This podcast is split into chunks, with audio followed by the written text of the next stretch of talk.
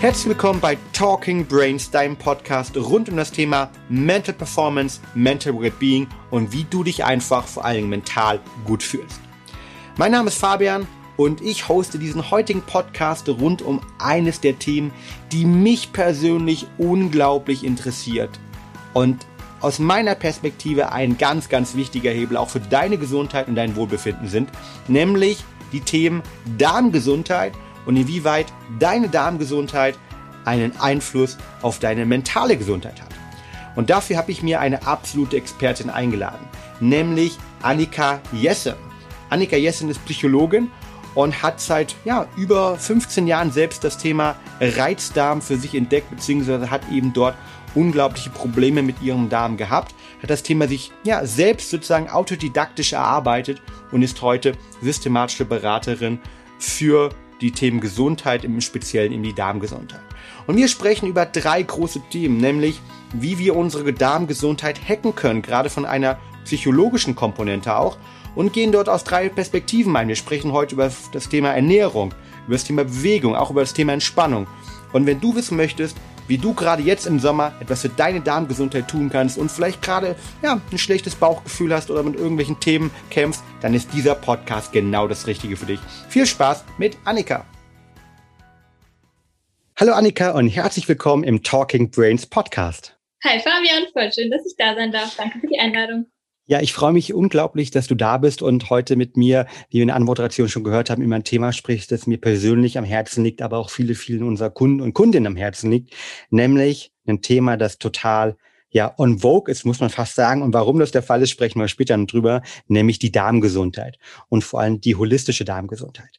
Du arbeitest ja als Beraterin, als Coach für ganzheitliche Gesundheit mit dem Fokus auf das Thema Darmgesundheit und ähm, hast dort ja eine eigene Geschichte, die du mitbringst. Und das finde ich immer besonders sympathisch, weil diese Menschen habe ich aus der eigenen Erfahrung jetzt von, ja, ich glaube, wir haben fast 200 Podcasts aufgenommen, ähm, sind meistens die Leute, die sich nicht nur sehr intensiv mit dem Thema beschäftigt haben, sondern vor allen Dingen auch, ja, ich sag mal, die Kleinigkeiten, die emotionalen Komponenten sehen und auch verstehen irgendwie, wie vielleicht, vielleicht der eine oder andere fühlt.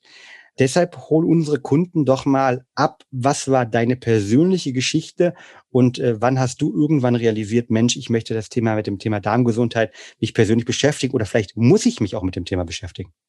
Ja, voll gerne. Genau, wie du gerade schon sagst, bin ich eigentlich Quereinsteigerin. Ich bin Wirtschaftspsychologin, Design Thinkerin und äh, systemische Beraterin. Ich komme eigentlich aus der Wirtschaft, habe da auch ein paar Jahre gearbeitet mein Darm begleitet mich aber schon ewig, eigentlich schon so seit ich 14 bin. Da fing das an, dass ich Probleme hatte, Verdauungsprobleme, die dann irgendwann chronisch wurden. Und ich habe schon Anfang 20 angefangen, mich wirklich ganz intensiv mit meiner Darmgesundheit zu beschäftigen. Bis es aber dann wirklich auch zu einer beruflichen Leidenschaft wurde. Das hat ein bisschen gedauert. Ich habe mich ähm, dann erstmal auch fortgebildet, habe eine Ausbildung gemacht zur ganzheitlichen Gesundheitsberaterin und erst letztes Jahr so richtig dann mit beiden Füßen sozusagen den Absprung geschafft und bin seitdem Beraterin, war gerade auch in Gründung.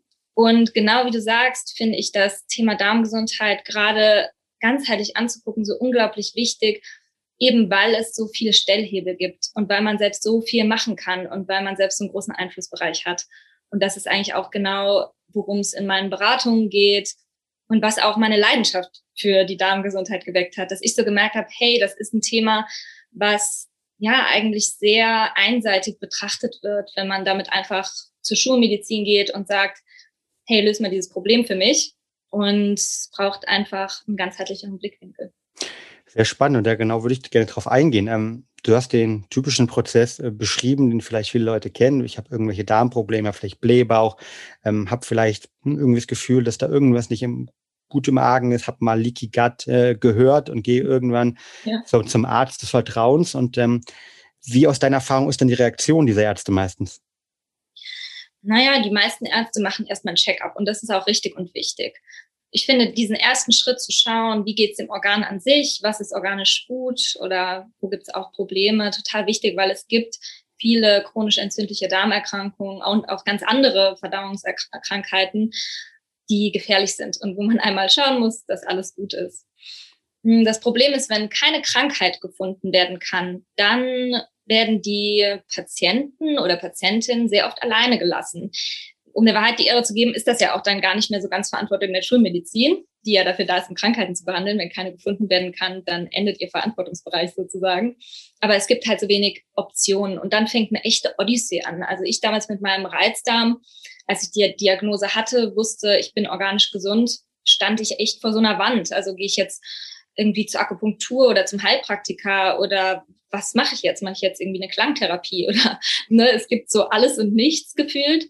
Ich weiß nicht, wo ich anfangen soll und ja, da finde ich es so ganz wichtig, auch was an die Hand zu geben und konkrete Schritte irgendwie kennenzulernen, die man dann gehen kann. Hm. Du hast gesagt, du hast selbst seit 14 oder mit dem, mit dem 14. Lebensjahr irgendwie zum ersten Mal wahrgenommen Darmprobleme gehabt und dann später auch einen Reizdarm gehabt. Welche Schritte bist du da gegangen, um sozusagen für dich dieses Thema dann auch zu lösen, ähm, als die, die Schulmedizin gesagt hat, äh, Mensch, Annika, da ist keine Krankheit vorhanden, das muss mit anderen Themen zusammenhängen oder vielleicht so, ja, hab dich mal vielleicht auch nicht so, was ich von vielen, vielen irgendwie bekannten Freunden höre, die mit ähnlichen Themen ähm, zum Arzt gehen und sagen, ja, ich, wir können nichts finden, das wird schon weggehen, das liegt vielleicht an der Ernährung, äh, trinken Sie ein bisschen weniger Alkohol. Ja, genau. Äh, genau. Mein Tipp damals, weil ich keinen Alkohol getrunken habe, war, machen Sie mal eine Psychotherapie. was äh, ja irgendwie auch nicht, überhaupt nicht hilfreich war. Es gab so einen Wendepunkt für mich. Ich habe von 14 bis, wie gesagt, Anfang 20 total wild rumgesucht, ähm, ausschließlich in der Schulmedizin oder vor allem und bin dann irgendwie, keine Ahnung, mit 22 ungefähr in so eine Spezialklinik gekommen, wo ich tausend Kameras geschluckt und Schläuche irgendwo reingesteckt bekommen habe. Und das Ergebnis war, ich bin gesund. Wow. Und das war aber eben einfach nicht mein, hat einfach nicht meinem Erleben entsprochen, überhaupt wie, nicht. Wie hast du dich gefühlt damals? Ach, furchtbar. Ich weiß noch, ich saß auf diesem Krankenhausbett, diesen Moment, äh, ja, ne, das ist so der Wendepunkt, glaube ich. Ähm, ich saß auf diesem Krankenhausbett, die Ärztin kommt rein und ich war echt sicher, sie hat jetzt des Rätsels Lösung und sie sagt mir, du hast das und das und das behandeln wir so und so und dann geht's dir besser. Und sie kommt rein, setzt sich auch sehr eigentlich empathisch, sehr liebevoll zu mir aufs Bett und sagt, Frau Jessen, Sie sind vollkommen gesund. Und ja, damit zerbrach so eine richtige Welt für mich. Also ich war einfach ähm, ungläubig. Ich konnte nicht glauben, dass das stimmte sozusagen, dass es keine Lösung auf dieses Problem gab. Hm. Und ich habe aber dann schon mit dem Verlassen des Krankenhauses verstanden, mir wird hier niemand helfen. Ich muss mir irgendwie selbst helfen. Ich muss verstehen, was ich machen kann. Und habe dann wirklich, weil du auch nach konkreten Schritten gefragt hast, damals ne, war das noch nicht ganz so on vogue, sehr, ähm, ja, sehr allgemein geschaut, wie kann ich meine Gesundheit überhaupt unterstützen? Wie kann ich aus der mentalen Perspektive meinen Darm unterstützen. Ich hatte damals schon einige Ernährungsweisen rumprobiert. Ich habe mich immer viel bewegt und bin dann vor allem so auf diese mentale Gesundheit gestoßen und habe angefangen, Tagebuch zu führen, mich selbst zu reflektieren. Habe versucht, ähm, irgendwie diese Dankbarkeitspraxis reinzukriegen, mit Affirmation gearbeitet. Also habe angefangen, wirklich ganz wild rumzuprobieren, habe alle möglichen alternativen Therapien ausprobiert bis ich dann langsam, langsam, aber wirklich über einen langen Zeitraum so kleine, ich sag mal, Perlen gefunden habe, die ich beibehalten habe und so Stück für Stück tiefer eingestiegen bin. Und wie das manchmal ist, vielleicht kennst du das aus einer Recherche von einer Abschlussarbeit, wenn man einmal eine gute Studie gefunden hat, so gefühlt, ne, dann läuft's. Und als ich einmal so ein paar Puzzleteile gefunden hatte, die für mich passen, konnte ich von da aus eigentlich immer mehr entdecken, was mir gut tut. Und so habe ich mich entlang gehangelt. Wow. Das mhm. heißt also, ich, ich fasse das mal zusammen, weil es, glaube ich, ganz, ganz vielen Menschen so geht. Also ähm, du warst hm, auf der einen Seite kerngesund, hast alle möglichen äh, medizinischen gemacht, auf der anderen Seite hast du einen Reizdarm, du hast vielleicht, die war übel, vielleicht du hast Bauchschmerzen, Blähung, du hast dich schlecht gefühlt, ja, und du dachtest, okay, man sagt mir ist gesund, aber ich fühle mich täglich blöd und mies und hast dich auf den eigenen Weg äh, begeben. Und du hast gesagt, dass du für dich dann diese Perlen entdeckt und Lösungen entdeckt. Was, was waren denn für diese Lösungen für dich? Mhm. Ich muss dazu sagen, ähm, ein Reizdarm sieht ja für jeden anders aus. Es gibt aber so grob drei Typen. Den mhm. Verstopfungstyp, den Durchfalltyp und den Mischtyp. und ich war ganz klassisch Verstopfungstyp. Und eine, die erste Perle, die ich entdeckt habe, war, wie kann ich loslassen? Also wirklich nicht nur körperlich, sondern auch psychisch. Was ist da eigentlich, was ich festhalte, was ich unbedingt bei mir behalten will? Kontrolle war ein riesiges Thema, Entspannung war ein riesiges Thema. Ne? Entspannung sowieso als die Komponente schlechthin für den Darm wegen der Verbindung zum Vagusnerv. Und ähm, dann aber auch viele Lifestyle-Sachen, würde ich sagen. Also ich habe rumprobiert, welche Ernährungsweise mir eigentlich gut tut, aber auch wie ich esse. Ne? Ich war jemand, der total, ich habe immer in Hektik total so geschaukelt, so zu lernen, entspannt zu essen zum Beispiel. Das waren so Perlen, die ich damals für mich entdeckt habe. Sehr spannend. Also das heißt, ähm, für dich ähm, ging es darum, irgendwie erstmal zu verstehen, wenn ich diesen Reizdarm, wenn du den auch hattest, okay, und diesen verschiedenen Typen und deinen speziellen Typ hattest, ähm, dass es auch auf jeden Fall eine Verbindung zu, zu deinem Verhalten, zu deinem mentalen Verhalten gibt, sozusagen. Nicht nur, es gibt ja die berühmte äh, Darm-Hirn-Achse und äh, Verbindung, ne, irgendwie HPP-Achse, sondern vielmehr auch, dass es auch für dich eine mentale Verbindung im täglichen Leben gibt. Ähm, du hast, du hast gerade den Vagusnerv angesprochen, Verdauung angesprochen. Für diejenigen, der, die Zuhörer, die vielleicht äh, dort ähm, noch nicht dieses hundertprozentige Verständnis haben. Warum ist es wichtig sozusagen, dass wir, wenn wir verdauen oder verdauen wollen, eben auch sozusagen entspannt sind und der, Teil des Nervensystems aktiviert ist, der für die Entspannung, also der Parasympathikus, der aktiviert ist, dass der sozusagen dort aktiviert sein sollte. Genau, du sagst schon, Parasympathikus ist eigentlich so das Nervensystem, was aktiv ist, wenn wir in einem entspannten Modus sind.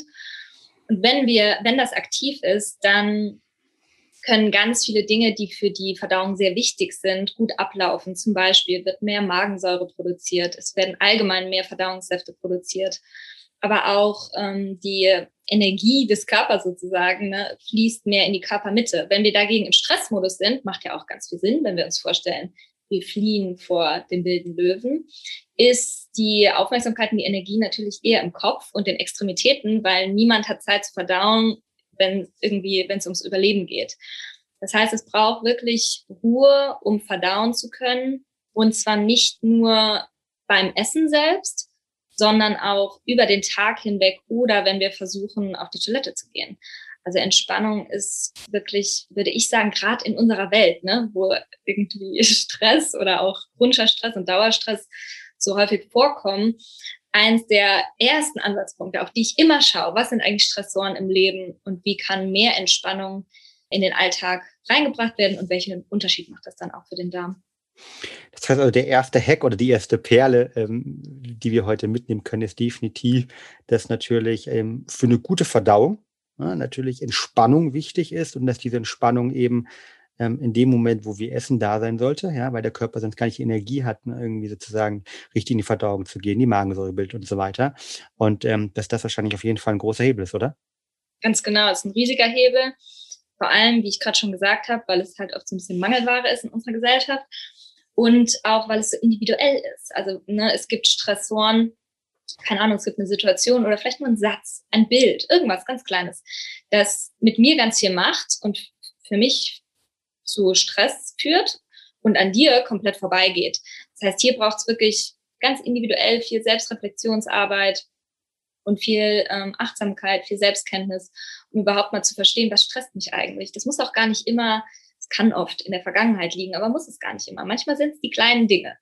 Und die zu erkennen und ähm, ja, im Alltag damit umgehen zu lernen, dafür gibt es ganz tolle Methoden und Werkzeuge. Aber es braucht auch so ein, so ein bisschen Arbeit. So ein bisschen Arbeit. Auf die Arbeit gehen wir gleich nochmal ein, aber ähm, da vielleicht noch ein, zwei Punkte von meiner Seite. Ich finde es unglaublich toll, dass du es du sagst. Und ich habe mich in der Vorbereitung auf diesen Podcast auch mit Studien beschäftigt, habe mir angeschaut, okay, wie viele Leute leiden eigentlich an Darmproblemen? Ja. Interessanterweise in den 80ern, ja, da hat man irgendwie von fünf, fünf Prozent, drei Prozent der Bevölkerung ausgegangen, ist mittlerweile gegangen Studien aus von zehn bis 15 der Prozent der deutschen Bevölkerung, der Befragten, ähm, sagen, dass sie einen Reizdarm oder Reizdarm ähnliche Symptome und Beschwerden haben. Ähm, bei, bei Frauen teilweise noch deutlich mehr. Ähm, und das finde ich spannend. Und ich glaube, da ist sicher auch eine Korrelation. Ähm, vielleicht keine Kausalität, aber eine Korrelation auf jeden Fall da in Bezug auf dieses, dieses Umfeld, das du angesprochen hast, dass immer mehr Leute eben gestresst fühlen halt. Ja, und dass wir mehr in unserem Fight-and-Flight-System aktiviert ist, dass der irgendwie der Gasgeber, der Sympathikus aktiviert ist und wir nicht uns die Zeit nehmen, vielleicht für die Verdauung, Zeit für die kurzen Pausen nehmen. Und das ja, zeigt sich beim Menschen unterschiedlich. Es gibt Leute, die irgendwie dort in einem Burnout gehen oder insgesamt schlecht drauf sind, Stressprobleme haben. Es gibt Leute, wo das eben auf den Magen schlägt. Und ich mhm. glaube, das zu verstehen ist super wichtig. Und ähm, dann habe ich mir gedacht, Annika, das klingt eigentlich so trivial, aber habe mich gerade, als du es gesagt hast, auch mal persönlich reflektiert. Und ich glaube, es gibt bei mir persönlich zum Beispiel auch ganz, ganz, ganz viele Situationen, wo, obwohl ich das Ganze weiß, dass ich trotzdem irgendwie einfach keine Zeit habe, auf, auf dem Weg nochmal irgendwie was esse, von einem Meeting ins andere sprinte, ähm, noch irgendwie einen Shake ähm, nehme und mir einfach bewusst einfach gar nicht diese Zeit fast verdauen lasse, weil ich sage, Mensch, ich bin auf Reisen, ich, es passt gerade nicht und eigentlich komplett gestresst etwas esse. Und ähm, das war eigentlich, fand ich eine ganz, ganz spannende Erkenntnis. Ich glaube, jeder Zuhörer kann auch mal selbst gerade reflektieren, ähm, wie so eine Essenssituation eigentlich gerade im Arbeitsalltag für die Menschen aussieht. Weil ähm, bei, bei mir, ähm, obwohl ich es weiß, ne, realisiere ich gerade, dass ich, glaube ich, viel zu oft mir zu wenig Pausen und Zeit einfach nehme für die Verdauung, äh, für das Essen und auch nach dem Essen. Hm, voll schön, dass du das teilst. Vielen Dank. Sehr, ja. bin sehr offen. Ähm, ich habe ganz viele Gedanken dazu. Zum ersten, ganz wichtig, dass du das sagst. Mit Verdauungsproblemen ist man nicht alleine. Ne? Es gibt inzwischen Studien aus dem letzten Jahr, glaube ich, die sagen, jeder dritte Deutsche, jede dritte Deutsche, das ist unglaublich viel. Wow. Gibt an, irgendeine Form von regelmäßigen Verdauungsbeschwerden zu haben. Da gehen wir so ein Stück weg vom Darm hin auch zu zum Beispiel Magensäureproblemen oder ähnlichem. Aber jeder Dritte das ist krass. Und das finde ich total wichtig auch ähm, hervorzuheben. Ich glaube, die Ursachen sind sehr vielfältig und ähm, Stress ist eine davon, ganz, ganz definitiv. Gibt es auch ganz, ganz viele eindeutige und tolle Studien dazu. Zu deiner Selbstreflexion will ich nochmal sagen, es ist super, wenn man sich kritisch selbst reflektiert und es ist auch super, wenn man merkt, hey, hier ist Verbesserungspotenzial, das kann ich anders machen. Aber wenn wir dran denken, dass Stress der größte Faktor ist, sollten wir nicht zu selbstkritisch sein. Also es ist auch in Ordnung, wenn es eine Komponente gibt, die man gerade einfach nicht angehen kann. Wenn man es nicht schafft, in Ruhe zu essen, weil, keine Ahnung, ne, man irgendwie fünf Kinder hat oder gerade gründet oder was auch immer, das ist fein. Es gibt so viele Möglichkeiten, den Darm zu unterstützen, dass ja so ein 80-Prozent-Ansatz, so eine 80-Prozent Daumenregel gut ist. Und last but not least, da lasse ich dich auch widersprechen.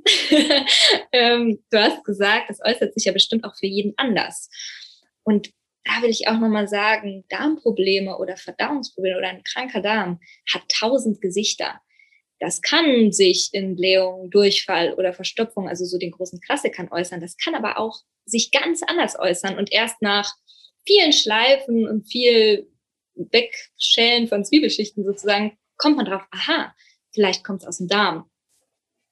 Und deshalb glaube ich, ein kranker Darm ist noch viel häufiger die Ursache für gesundheitliche Beschwerden als nur für diese Prozentzahlen, die wir jetzt genannt haben, wo es offensichtlich Probleme mit dem Verdauungssystem gibt, sozusagen. Super wertvoller Input. Äh, vielen Dank, Annika. Und ich glaube, das ist auch ähm, ja ein, Punkt, ähm, der, wie gesagt, mich persönlich auch beschäftigt. Und dadurch, glaube ich, ist immer wichtig, eben diesen Input auch zu bekommen. Du hast gesagt, ähm, Stress, ein Thema. Oder ich würde es mal breiter fassen, irgendwie, wie wir mental aufgestellt sind, ähm, ist ein Thema.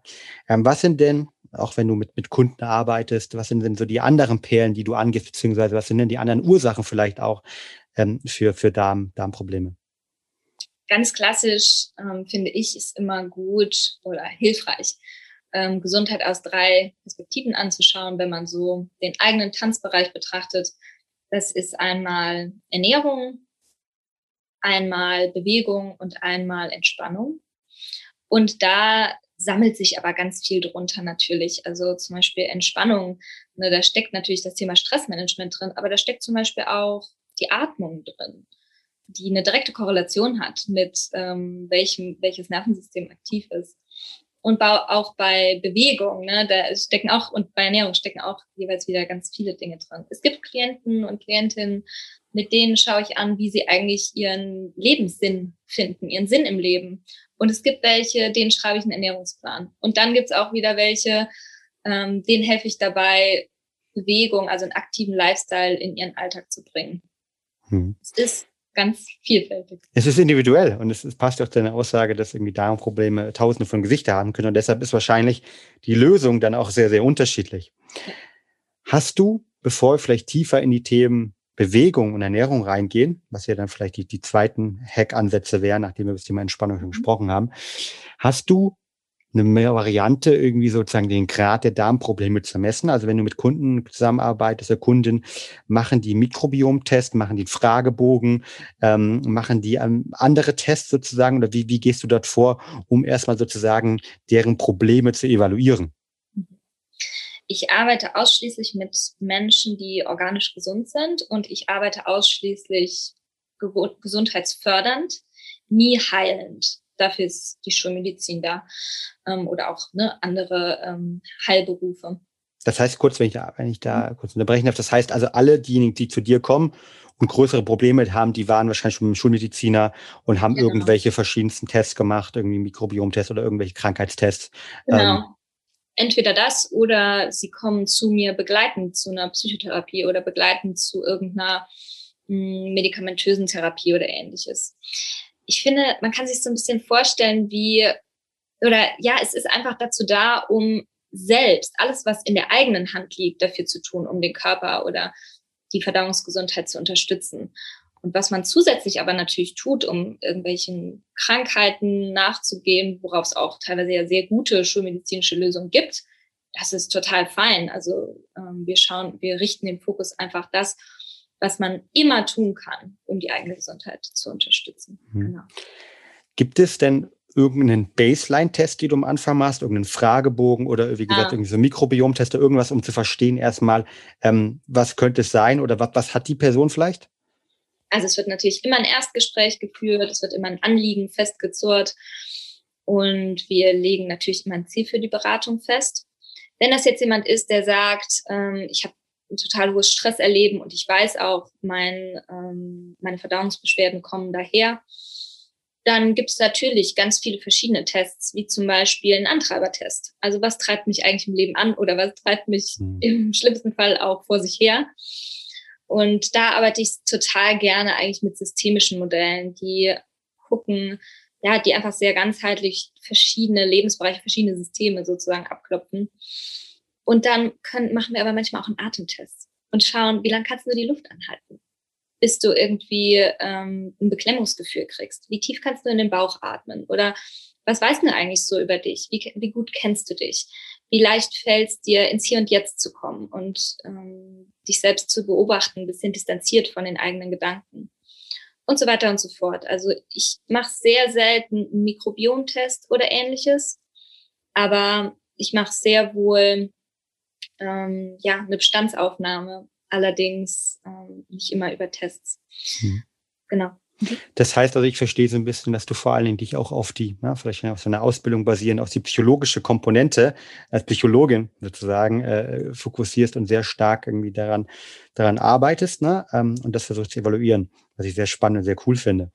Wir haben jetzt am Anfang schon sehr stark über, über die unterschiedlichen Themen gesprochen und du hast vor allen Dingen das Thema irgendwie Entspannung angesprochen, mentale Themen angesprochen, dass wir sozusagen auch regelmäßig dafür sorgen, dass unser ja, Rest and Digest System des Körpers aktiviert wird. Du hast dann aber angesprochen auch noch, dass Gesundheit aus deiner Seite immer drei Perspektiven hat. Das heißt Ernährung und Bewegung. Also lass uns gerne mal darüber sprechen, eben inwieweit ähm, Ernährung und Bewegung wichtig sind für die Darmgesundheit und was man dort auch konkret machen kann. Ähm, ich glaube, die, die, die meisten Leute ähm, werden sich fragen, Ernährung ist klar, hat einen direkten Einfluss aus dem Darm. Äh, das ist sozusagen das the most obvious topic. Ähm, gibt es denn aus deiner Perspektive eine, ich sag mal, eine darmorientierte Ernährungsweise? Mhm. Ah, super spannende Frage. Mhm. Es gibt natürlich gerade heutzutage irgendwie tausend Arten und Weisen, sich zu ernähren. Ähm, es gibt ganz viel Forschung dazu, was eigentlich eine gesunde Ernährung für den Darm ist. Sie ist, wie so ziemlich alles beim Darm, super individuell. Man kann aber ganz klar sagen, dass es total gesund ist, möglichst vielfältig zu essen. Das liegt an unserem Mikrobiom, also die Gesamtheit der Mikroorganismen, die wir so ähm, im Körper haben. Davon ist der Großteil im Darm angesiedelt. Und wir wissen inzwischen, dass je vielfältiger das Mikrobiom, desto besser unsere Gesundheit, desto geringer die Wahrscheinlichkeit zum Beispiel für bestimmte Erkrankungen, auch für bestimmte psychische Erkrankungen wie Depressionen, aber auch desto besser die Nährstoffaufnahme und desto geringer die Wahrscheinlichkeit für Allergien. Das heißt, unser Ziel ist, ähm, eine vielfältige Bakterienbesiedlung sicherzustellen und das macht man durch eine möglichst vielfältige Ernährung. Deshalb ist es ganz wichtig, bevor man irgendwelche Lebensmittel ganz pauschal weglässt, sozusagen, immer abzuklären, habe ich wirklich eine Allergie oder eine Intoleranz oder ähm, vertrage ich die Dinge eigentlich und meine Verdauungsprobleme kommen woanders her. Eine besonders ballaststoffreiche Ernährung ist die vegane Ernährung. Stimmt aber auch nicht immer. Man kann sich auch vegan sehr ballaststoffarm ernähren, aber generell, wenn man sich an so die Gesetzmäßigkeiten hält, dass man möglichst naturbelassen ist, dann ist eine vegane Ernährung häufig sehr ballaststoffreich und unsere Bakterien lieben Ballaststoffe. Das ist sozusagen deren Futter. Hm, deshalb ist es für Menschen, die hm, eine gesunde Verdauung haben, oft ein, ein guter Rat zu versuchen, ballaststoffreich zu essen. Wenn man allerdings eine Fehlbesiedlung hat, und viele Menschen beispielsweise mit einem Reizdarm haben das oder auch eine Überbesiedlung, dann ähm, kann das sozusagen nach hinten losgehen und man füttert die falschen Bakterien.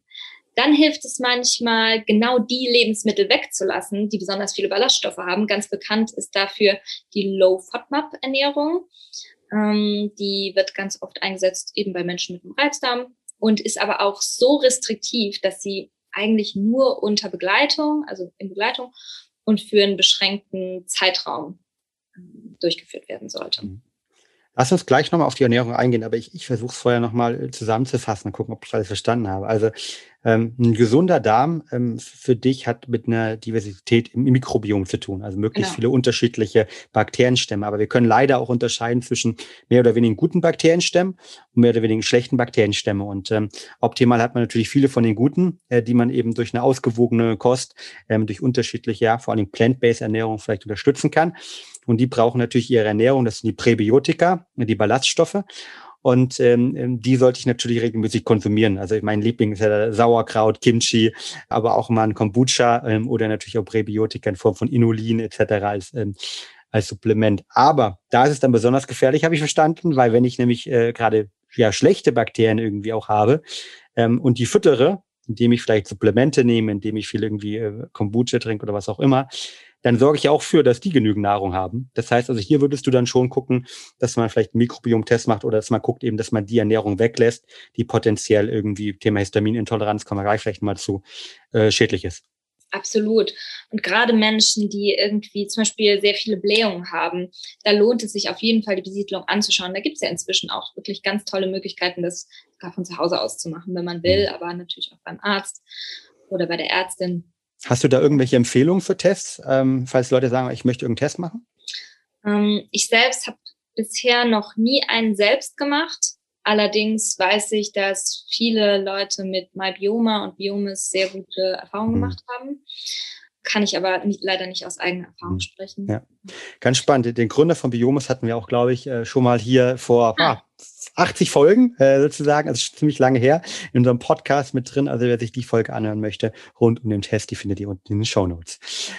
Annika, du hast gerade die Low ähm, FODMAP, äh, wenn ich es richtig aufgeschrieben habe, Ernährung ähm, sozusagen angesprochen als Ernährungsform, die oftmals gewählt wird, wenn man eben Reizdarm hat. Ähm, wie sieht denn so eine Ernährung überhaupt aus, beziehungsweise was darf ich denn überhaupt noch essen? Hm. Ja, die sieht wirklich äh, super restriktiv aus. Da gibt es auch so Listen im Internet. Und ähm, wie ich schon gesagt habe, die lässt alles weg, was sehr viele Ballaststoffe hat. Also zum Beispiel alle möglichen Hülsenfrüchte oder ähm, auch viele Vollkornprodukte. Dinge, die man eigentlich als gesund lernt, sage ich mal. Und die auch gesund sind, um eine äh, vielfältige Darmgesundheit, äh, Darmbesiedlung sicherzustellen. Also da rate ich wirklich nicht auf Eigeninitiative irgendwas wegzulassen, sondern sich immer ähm, Beratung zu suchen. Am besten gut ausgebildete Ernährungsberaterin oder ein Ernährungsberater ähm, mit einer Spezialisierung auf diese Themen. Hm. Ich würde voll gerne noch eine Sache ergänzen. Gerne. Du hast vorhin gesagt, dass, oder ne, wir haben jetzt allgemein schon auch so ein bisschen über das Mikrobiom gesprochen. Ich finde, das ist eine ganz schöne Gelegenheit, um zu verstehen, dass diese drei Bereiche, die ich da aufgemacht habe, Ernährung, Bewegung, Entspannung, nicht klar voneinander zu trennen sind. Weil Ernährung spielt so eine wesentliche Rolle für die Besiedlung des Darms, wie wir gerade schon besprochen haben. Aber andersrum ähm, hat dieses Mikrobiom auch eine wesentliche Funktion und spielt eine wesentliche Rolle für mentale Gesundheit. Ich weiß nicht, kennst du das? Du hast doch bestimmt schon eine Magen-Darm-Grippe, oder? Ich hatte in der Tat schon, glaube ich, sogar äh, zwei Magen-Darm oder drei Magen-Darm. Äh, ich bringe die neu, neuerdings bringt die meine Tochter immer wieder mit. Und aus der Kita, ja, okay. Aus der Kita von, von, von, der Seite, äh, früher eigentlich gar nicht, mittlerweile schon wieder äh, deutlich ja. mehr. Und dann kennst du doch bestimmt dieses Gefühl, dir geht's körperlich schlecht. Ich finde, Magen-Darm-Grippe ist mhm. körperlich echt eines der mhm. miesesten Dinge ever.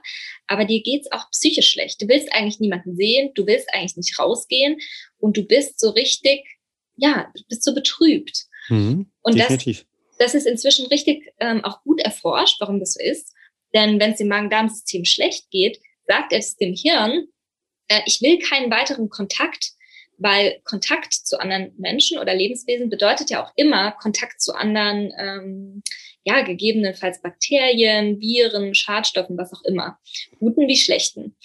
Und da sieht man, wie eng ne, das Mikrobiom verknüpft ist und es spielt wirklich ja in fast allen Bereichen eine Rolle. Wenn zum Beispiel unsere Haut sehr schlecht ist, die Besiedlung unserer Haut, ne, unsere Haut ist ja auch komplett mit Bakterien und Mikroorganismen besiedelt, ist das häufig ein Zeichen für einen schlechten Darm.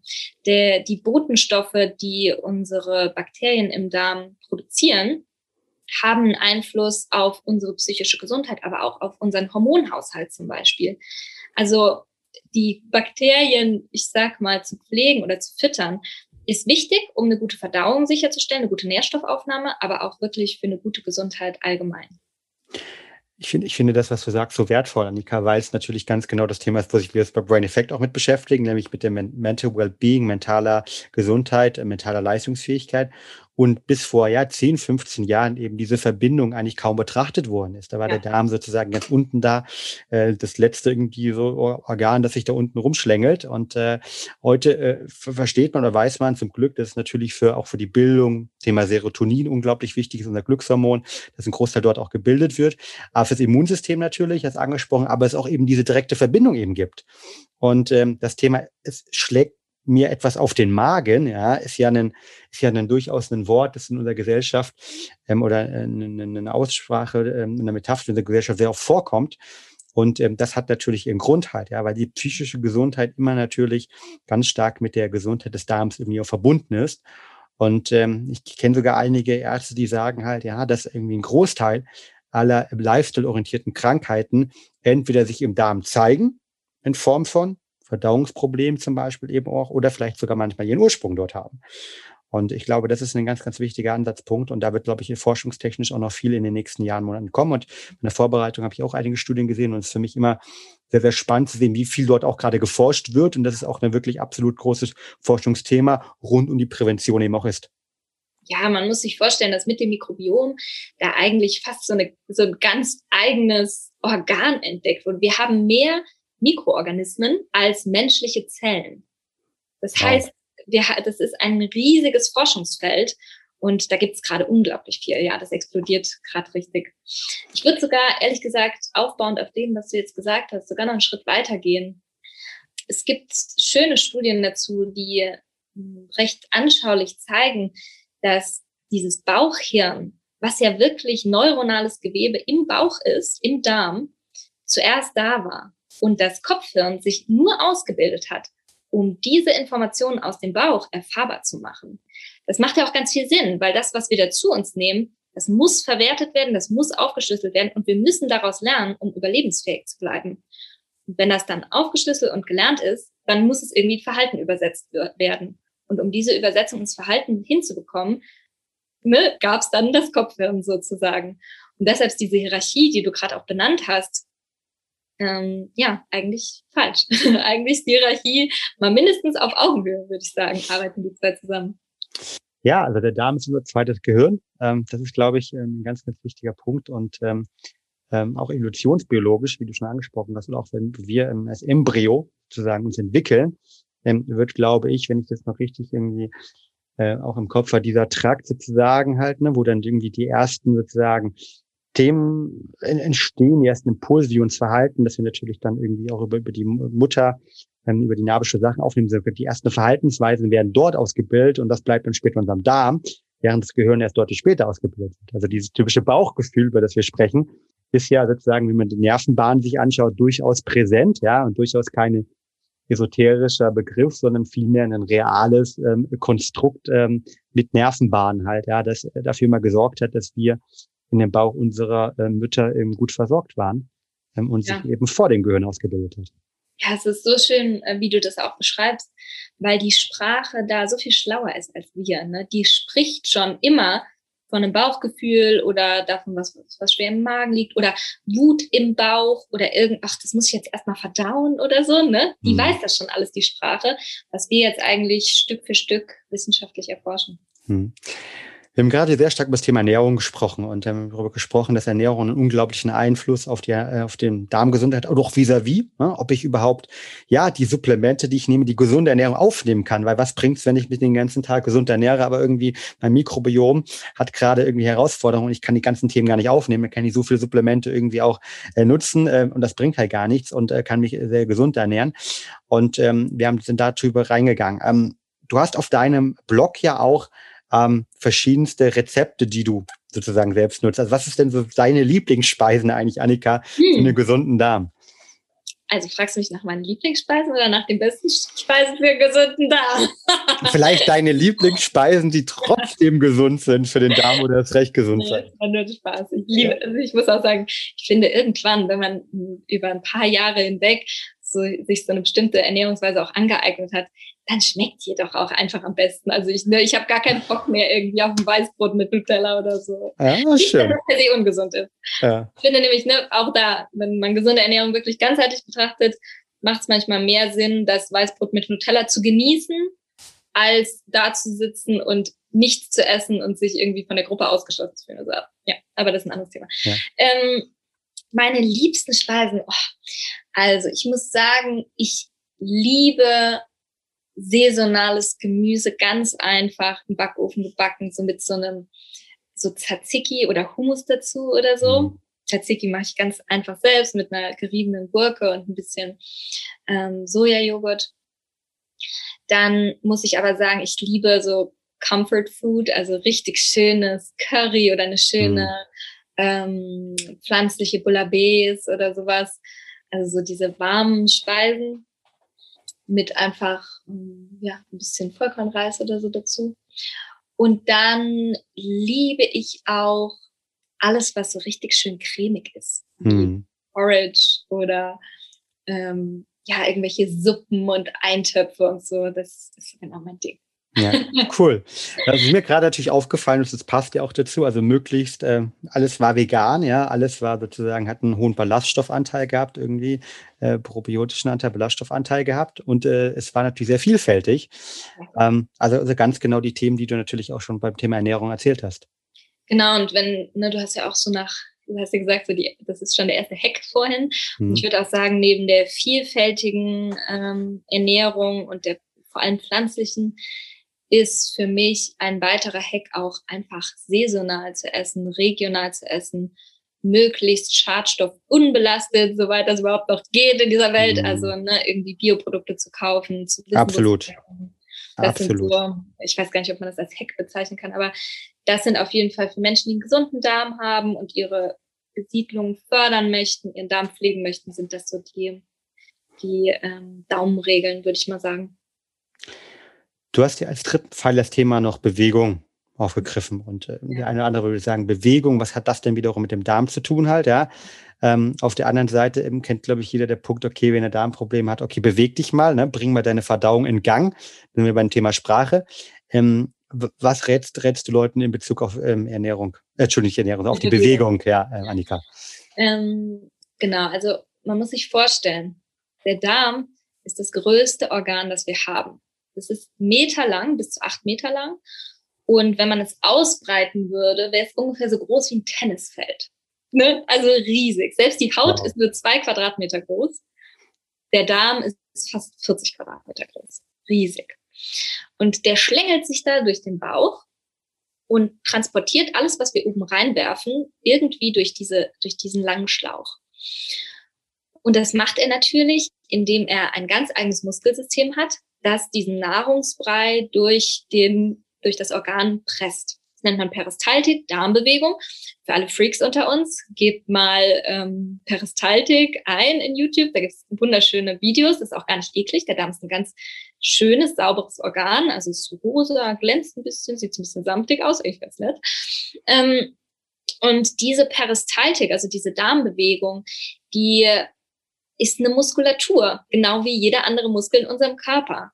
Und natürlich, wenn wir uns drehen, ne, wenn wir zum Beispiel den Oberkörper drehen, wie beim Joggen, ne, bewegt ja der Oberkörper mit oder Schwimmen oder gerade auch Yoga ist total gut, um die Verdauung anzuregen. Da gibt es so verschiedene Asanas, die so Drehbewegungen machen oder Katze, Kuh, den Darm schön durchbewegen. Ne? Da, er sich. Da nehmen wir dem einfach ganz viel Arbeit ab. Das ist so die rein ähm, ähm, organische Seite. Und auch da gibt es natürlich eine psychische oder eine mentale Komponente, die da wäre, dass Bewegung eine der besten Stimmungsmacher ist, die es überhaupt mhm. gibt. Und darüber freut sich dann natürlich auch der Darm. Das ist definitiv ähm, ein ganz, ganz wichtiges Thema. Also ich glaube, die regelmäßige Bewegung ist, ist dort super wichtig. Und was ich vielleicht aber gerade auch, glaube ich, hier noch mit anführen kann, ähm, das beim Thema ähm, Ganzheitlichkeit und holistischen Ansätzen. Ich glaube, auch hier ist es wieder wichtig, dass wir beim Thema Bewegung nicht übertreiben, weil in dem Moment natürlich, wo ich beim Thema Bewegung ja, als Beispiel versuche, okay, ich will unbedingt Marathon laufen und trainiere jetzt hin und ständig, obwohl ich sehr, sehr schon gestresst bin, eigentlich es trotzdem weitermache, ähm, sorge ich dafür, dass mein Körper eben sehr gestresst wird, dass ich besonders viel Cortisol ausschütte, was wiederum ähm, ja, herausfordernd für den Darm sein kann, Thema Leaky Gut etc., die, die Versorgung des Bluts eben nicht sichergestellt ist. Das heißt auch, glaube ich, hier ist es wieder ganz, ganz, ganz wichtig, ähm, auf die eigene Gesundheit zu schauen und gucken, okay, was brauche ich gerade? Brauche ich einfach regelmäßig langsame Bewegung ähm, oder brauche ich vielleicht ein bisschen mehr, aber auch vielleicht auch nicht zu viel zu machen. Und ich kann mich ähm, an einen, ähm, ja, meinen ehemaligen, also Unternehmensberatung gearbeitet habe, an einen meiner Chefs damals erinnern, der äh, absolut, ich habe ihn als Maschine bezeichnet, wie wir Maschine bezeichnen. Ähm, äh, der, der ist nämlich teilweise wirklich ähm, mit Flugzeug ähm, eingeflogen und hat dann irgendwie seinen Koffer per Taxi nach Hause geschickt und ist nach einer harten Woche nochmal 40 Kilometer, 30 Kilometer vom Flughafen nach Hause gejoggt. Ähm, bis ich dann aber irgendwann auch mal erfahren habe, dass gesundheitlich irgendwie das Thema ähm, Darm halt ja ähm, bei ihnen eine Herausforderung war. Und ähm, unter anderem auch dein Arzt dann gesagt hat, irgendwann hat er jetzt erzählt, ja, er soll nicht mehr so viel joggen, hat dem Arzt ihm gesagt, weil es ihm zu viel unter Stress setzt halt, ja. Obwohl es für ihn eigentlich Entspannung war, aber er hat natürlich die Zeit gemessen und so weiter. Also die Quintessenz dieser Geschichte ist, glaube ich, auch, wenn wir mit dem Thema Darmgesundheit und äh, Bewegung besch beschäftigen, ist immer, ne, Bewegung ist super gut, ja, in jeglicher Hinsicht, aber auch dort aufpassen, dass Bewegung in einem sportlichen Kontext nicht unter massiven Stress ausartet, sondern dass es halt viel mehr irgendwie stressabbauend eben ist. Und das, äh, ähm, da muss man sich, glaube ich, einfach auf sich auch irgendwie auch hören. Absolut, ganz wichtiger Punkt. Es braucht wirklich viel mehr so eine Alltagsbewegung, so einen aktiven Alltag. Und wenn wir natürlich zwölf Stunden auf dem Schreibtischstuhl gesessen haben und dann einen Marathon laufen, hilft das nicht, nicht wirklich, sondern ne, dann vom einen Stressszenario ins nächste, sondern es geht darum, vielleicht jede Stunde mal kurz aufzustehen, sich mal zu strecken oder ähm, einen langen Spaziergang zu machen, in der Mittagspause noch einmal um den Block zu gehen. Ne? Es geht viel mehr um, ja, wie du sagst, so eine Alltagsbewegung. Es braucht keine Extreme. Und ja, wir haben ja die, die Wichtigkeit von Entspannung und Stress besprochen. Und wenn dein Chef damals nicht äh, im Flugzeug durchgehend meditiert hat, bevor er laufen gegangen ist, dann kann ich mir sehr gut vorstellen, dass der Darm sich da gemeldet hat. Annika, wir sind fast am Ende unseres Podcasts angekommen, aber zwei Fragen äh, habe ich noch für dich. Äh, zum einen irgendwie, was ist deine persönliche Meinung rund um das Thema ähm, Nahrungsergänzung oder insgesamt irgendwie ähm, Superfoods und ähm, ähm dem Thema Darmgesundheit? Hm, also zu Nahrungsergänzungsmitteln stehe ich erstmal positiv zu. ich finde, durch die Anzahl an Menschen auf Planeten, durch die Art und Weise, wie wir unsere Lebensmittel anbauen, ist es ja gar nicht mehr möglich, so wie früher Nährstoffe aufzunehmen. Und deshalb, gerade wenn wir über B12 sprechen, ne, zum Beispiel bei auch einer veganen Ernährung oder wenn man in Deutschland lebt und lange Winter hat, ist es total wert, einen Bluttest machen zu lassen. Ich würde niemals einfach was einwerfen, ohne davor es einmal abtesten zu lassen. Das ist zum Beispiel auch was, wozu ich immer äh, meinen Klienten und Klientinnen rate. Ganz einfach beim Hausarzt ist eine total unkomplizierte Sache. Einmal testen lassen und dann lässt sich wirklich sehr leicht supplementieren. Ähm, ich persönlich nehme auch Nahrungsergänzungsmittel. Ich nehme zum Beispiel auch Bitterstoffe, die ganz wunderbar den Darm anregen mhm. und ähm, heutzutage kaum noch durch die Ernährung aufgenommen werden können. Ne, wer, wer sich irgendwie weiß nicht, aus der Kindheit daran erinnert, wie der Rucola mal geschmeckt hat, der Radicchio oder eine Grapefruit. Das gefühlt ist das jetzt noch Blattsalat und Orange. Mhm. Also wir kriegen gar nicht mehr die Bitterstoffe, die wir brauchen. Das ist eigentlich ein sehr schönes Beispiel. Und da lohnt es sich oft, den Darm zu unterstützen, indem wir das ähm, zu uns nehmen oder eben ganz explizit in der Ernährung darauf achten. Und ich nehme zum Beispiel auch Vitamin D, gerade im Winter und B12 auch. Also ich, ich finde, das ist sehr individuell. Ich will keine, ich gebe keine ähm, pauschalen Ratschläge, aber empfehle schon auf jeden Fall, sich da mal testen zu lassen. Und dann kriegt man meistens beim Hausarzt auch eine gute Beratung. Hm. Oder bei der Hausärztin. Das stimmt. Was ist dein, äh, deine Meinung zu insgesamt Probiotika ähm, als Kuren? Ähm, ist das, wo du sagst, okay, ähm, Empfehlung oder ja, schwierig halt, ja, gerade weil viele Präbiotika haben, können, drin sind, ja, was ja auch wichtig ist, damit die probiotischen Bakterien überhaupt in den Darm ankommen. Auf der anderen Seite wollen wir natürlich, wenn wir vielleicht auch mehr gelernt, ein Darmproblem haben, die, die falschen irgendwie dich nicht fördern. Also was ist da deine persönliche Meinung zu? Ja, also ne, wie wir auch schon besprochen haben, ich finde, das ist so eine individuelle Sache, dass man es nicht einfach so machen sollte, auch mhm. mit Glück, sondern es ist was, wo es irgendwie eine Bestandsaufnahme braucht, welche Darmbakterien da sind. Und dann, ähm, je nachdem, ne, vielleicht braucht es auch ein Antibiotikum. Ich, das ist so verschrien und ein Antipilzmittel. Und mhm. natürlich ist es schlecht, per se bei allem Antibiotikum zu nehmen. Ich die letzte, die das empfiehlt. Aber bei Fehlbesiedlungen braucht es eben manchmal durch die Low-FODMAP-Diät oder auch durch entsprechende Mittel auch mal ein Ausrotten bestimmter Bakterienstämme. Mhm. Also ich glaube, hier braucht es wirklich die Wissenschaft und hier braucht es auch wirklich eine Begleitung. Ähm, aber dann ist das ganz anschauenswert, gerade wenn man über einen längeren Zeitraum ähm, ja bestimmte Symptome hat, die irgendwie gegen die man nicht so richtig ankommt. Ja. Du hast vorhin auch noch ähm, wegen Superfoods gefragt. Ja. Da würde ich auch gerne noch einen Satz oder gerne. drei zu sagen. Ähm, es braucht keine Superfoods für eine gesunde Ernährung. Hm. Und ich finde, weil wenn man ganzheitlich, ganzheitlich Gesundheit wirklich ganzheitlich betrachtet, muss man die CO2-Bilanz von Lebensmitteln mit einbeziehen. Es gibt häufig Superfoods direkt vor der Haustür, die nicht aus Südamerika oder Asien oder sonst woher kommen müssen. Gerade was auch Pflanzen angeht, die wir vergessen haben. Brennnessel hat viel mehr wertvolle Inhaltsstoffe als Kohl, Grünkohl, ne? Kale, so super Trend aus ähm, den USA. Und Leinsamen haben die gleichen Inhaltsstoffe wie Chiasamen und wachsen vor der Haustür und so weiter und so fort. Also ich, ich glaube, ähm, Superfoods, klar ist es schön, auf eine Nährstoffabdeckung zu achten, aber man braucht nicht jedem Trend folgen, sondern kann auch gerne mal schauen, was es eigentlich hier lokal gibt. Finde ich unglaublich wertvoll. Und ich glaube auch, wenn man den Begriff Superfoods auf die lokalen Themen ausweitet, ne, irgendwie was die Brennnessel sein kann oder was auch immer, ähm, dann, oder die, die Sprossen, die hier vor Ort wachsen, ähm, dann äh, kann man ja. sich das selbst auch selbst züchten, also super wertvoll. Und auch beim Thema ähm, Nahrungsergänzung bin ich natürlich äh, klar, irgendwie Thema Vitamin D, B6, B12 äh, voll bei dir. Äh, man kann die Tests mittlerweile auch zu Hause machen zum Beispiel bei Brain Effect auf unserer Seite auch einen Test Sarah Screen, wo man Vitamin D-Test zu Hause machen kann und direkt die individuelle Supplementierung in Form von Tropfen nutzen kann.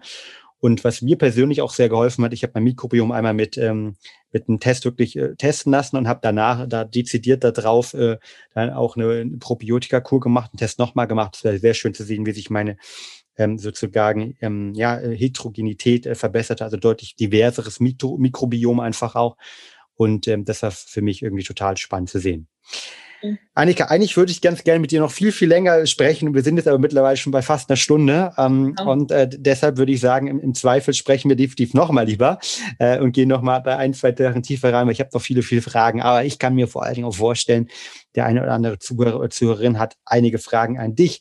Ähm, nämlich, ähm, ja, wie, wie kann man mit dir in Kontakt treten? Wie kann man vielleicht eins von den, den, den Coachings ähm, von dir in Anspruch nehmen? Oder wo finde ich das Rezept eigentlich, von dem du gerade erzählt hast, von dem veganen Tzatziki? Ähm, also wo, wo kann man mit dir irgendwie in Kontakt treten? Ähm, wo kann jeder, der sagt, okay, hey, ich möchte einfach meine Darmgesundheit in die Hand nehmen und möchte vor allem von der psychologischen Komponente auch nochmal sehr dezidiert draufschauen, was ich heute sehr spannend fand, für mich auch persönlich. Ähm, wie, wo kann man das tun? Wie kann man das tun? Ihr findet mich auf jeden Fall auf Instagram. Da bin ich auch sehr umtriebig ähm, unter anni.kamille. Einfach weil die Kamille das beste Heilmittel für meinen Darm ever war. Das ist so drin, so total entspannend für meinen Darm. Und auch unter annikamille.com ist meine Website, da findet ihr auch meine E-Mail-Adresse, einfach hello at, at annikamille.com, könnt ihr mir gerne eine E-Mail schreiben. Da gibt es auch ein kleines ähm, kostenloses E-Book für alle, die so ein paar ja, das ist eigentlich eine Sammlung von Hacks, Fabian fällt Toll. Mir Das ist eigentlich eine Sammlung von Hacks für alle, die so ein paar erste kleine Schritte gehen wollen. Mm, genau, und dann, ähm, kann, da kann ich leider noch nicht ganz so viel drüber erzählen, aber neben ja, ich bin seit letztem Jahr in Gründung und da wird es dann Ende des Jahres auch einiges mehr zu sehen geben. Also wenn ihr neugierig seid, dann könnt ihr da auch einfach mein Newsletter abonnieren oder mir auf Instagram folgen. Da wird es auf jeden Fall alle Informationen rundherum geben. Ich werde das auf jeden Fall machen, weil ich bin sehr gespannt, was da Ende des Jahres rund ums Thema Darmgesundheit von deiner Seite kommt. Und ähm, du hast ja schon angesprochen, äh, das Thema holistisch wirklich mal anzugehen ähm, und dort einen Anlaufpunkt für viele Menschen zu bringen. Das, das macht unglaublich Sinn, weil wir haben gehört, ähm, Darmgesundheitsthemen ähm, in der Bevölkerung nehmen zu. Ähm, jeder Dritte ähm, jeder vierte, je nach Studienlage, hat mit irgendwelchen Themen zu kämpfen und das wird zunehmen. Und deshalb fand ich heute deine Ansätze rund um das Thema Ernährung, Entspannung, Bewegung ähm, total toll. Meine letzte Frage an dich, Annika, mit einer Bitte um eine kurzen Antwort ich sehe dich ja im Video. Ähm, du wirkst auf mich äh, jemand, der auf jeden Fall ähm, voller Wohlbefinden irgendwie durchs Leben geht. Ähm, was ist so dein absoluter Hack für ähm, Wohlbefinden, ähm, persönliche Leistungsfähigkeit? Was ist so dieses, dieses, eine Thema, das du vielleicht irgendwie unseren ähm, Zuhörern und Zuhörern vielleicht am Ende noch mitgeben möchtest, was dich irgendwie sehr bereichert hat im Leben? Im Hier und Jetzt zu sein und immer nur eine Sache gleichzeitig zu machen immer nur eine Sache gleichzeitig machen. Das ist, glaube ich, oft wie Verdauung und den Darm gut, habe ich heute gelernt. Von der Seite vielen, vielen Dank, Annika, für dieses tollen Podcast oder die tollen Podcast-Episoden. Ähm, ich habe viel, viel mitgenommen ähm, rund um eines der ja, wahrscheinlich nach wie vor unterschätztesten, aber wichtigsten Themen, die wir gelernt haben. Und bedanke für mich, ähm, ja, für diese, dieses tolle Interview und wünsche allen da draußen natürlich, äh, wie immer wir bei Brain Effect sagen, eine wunderbare Woche. Get shit done and be happy. In dem Sinne, ciao, ciao. Ciao, Annika. Danke dir. Ciao.